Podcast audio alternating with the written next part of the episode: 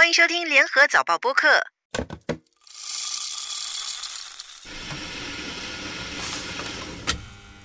欢迎收听茶水间三问，我是每周问东问西的吴婉君。这次我们要问中国呼吸道疾病、一代巨人基辛格，还有公共巴士路线的去货流。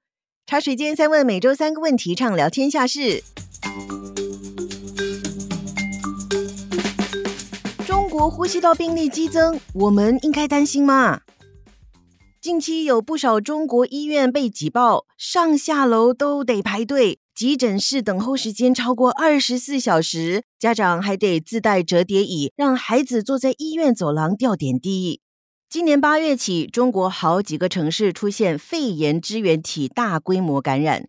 进入十一月，多地出现呼吸道疾病混合感染的情况，导致医院尤其是儿科病例激增，引发世界卫生组织和外界的关注。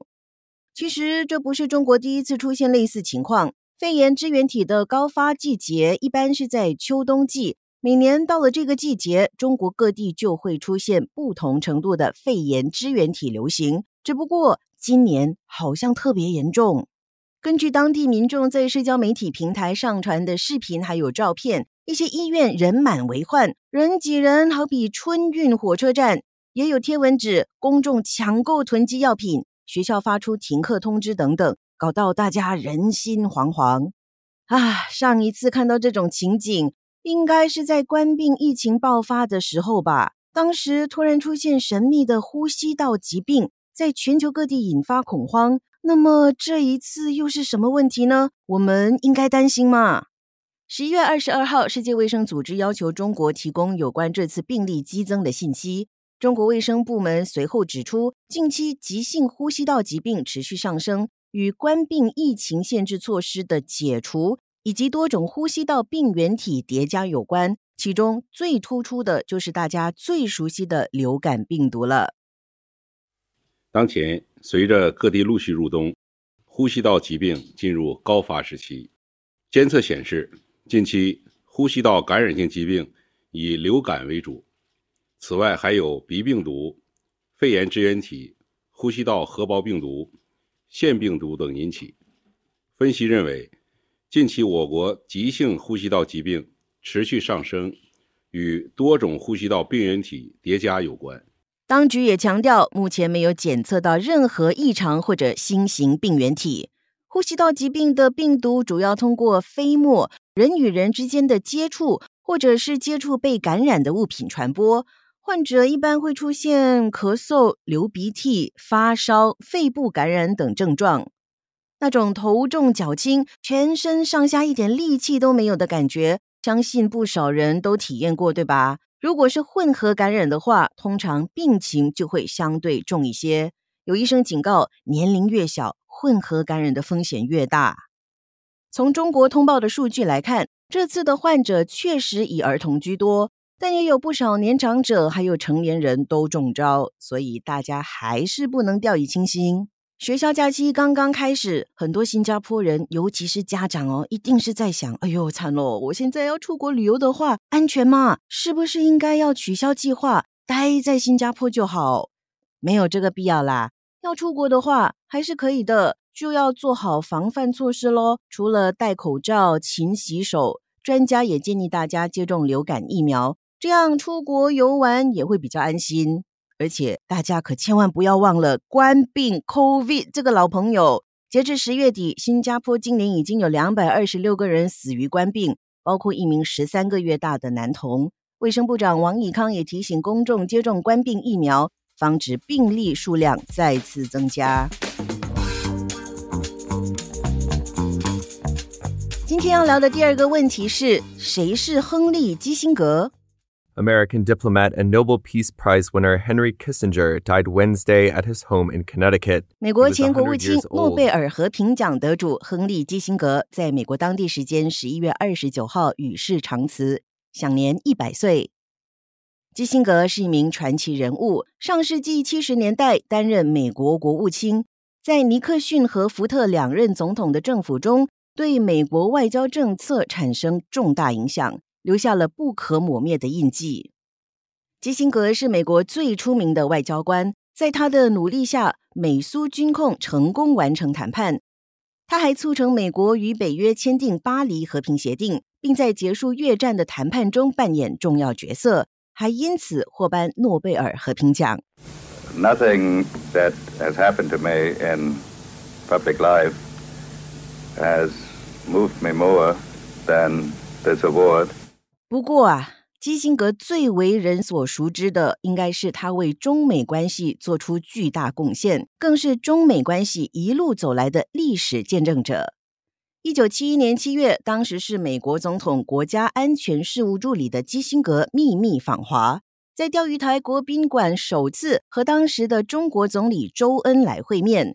基辛格那次的访问，促成了美国总统尼克逊一九七二年访华的破冰之旅。那次访问过后，基辛格踏上中国的土地前后超过一百次，成为中国人民最熟悉的外国面孔之一。他在今年七月最后一次访华，还获中国国家主席习近平接见。习近平当时还说：“中国人不会忘记老朋友，中美关系永远和基辛格这个名字连在一起。”一些人可能不知道，基辛格也跟新加坡建国总理李光耀。有着非常深厚的交情。李光耀是在一九六七年到哈佛大学进行短期休学时认识基辛格，两个人从此就开启了近半个世纪的密切交往。Well, I think Lee Kuan Yew was a great man. I had the great fortune of becoming a personal friend, and we saw each other many, many times. He stayed at my house, and I've often visited Singapore. 基辛格曾经提到，李光耀访问美国的时候会住他家。夫人柯玉芝过世之后，李光耀还给他打了好几次电话，倾诉悲伤，还有夫人逝世后心里的空虚。二零一五年三月二十三号，李光耀逝世，基辛格当天在《华盛顿邮报》发表了一篇感人的悼文，全世界都会怀念李光耀，这么怀念挚友。李光耀是一位伟人，他是一位亲密的朋友。我认为这是我生命中最大的幸事之一。基辛格甚至远赴新加坡，到国会大厦吊唁李光耀，向老朋友道别时还落泪。相信他在那个时候应该是非常怀念与他惺惺相惜的这位同龄老友吧。事实上，基辛格看着不少志同道合的朋友相继离世。想必也会感到落寞孤寂吧。今年五月庆祝百岁生日的基辛格，在晚年岁月里还是非常活跃，而且思维依旧非常清晰。除了参加白宫的会议，他还在参议院委员会就朝鲜构成的核威胁作证。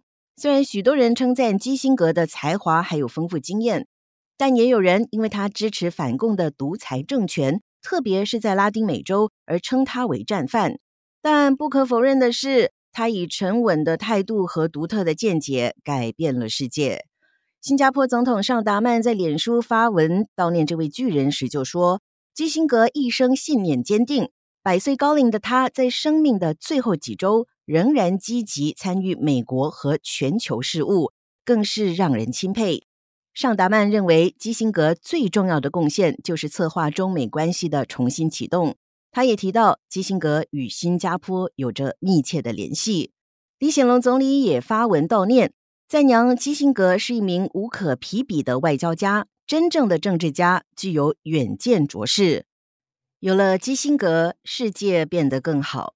如今，这位老人走完了他百年的风雨人生，一个时代也随着他的离去逐渐远行。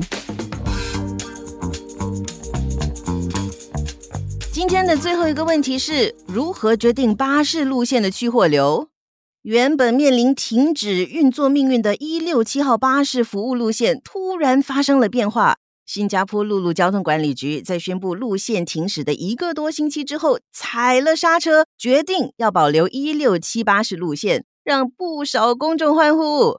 路交局之前就说，汤申东海岸地铁线第三阶段启用之后。越来越多人使用地铁，平日平均乘客量达到十七万七千人次，是去年十月的将近两倍。与此同时，乘搭巴士的公众相应减少，一些沿线巴士的乘客量整体下滑三四成。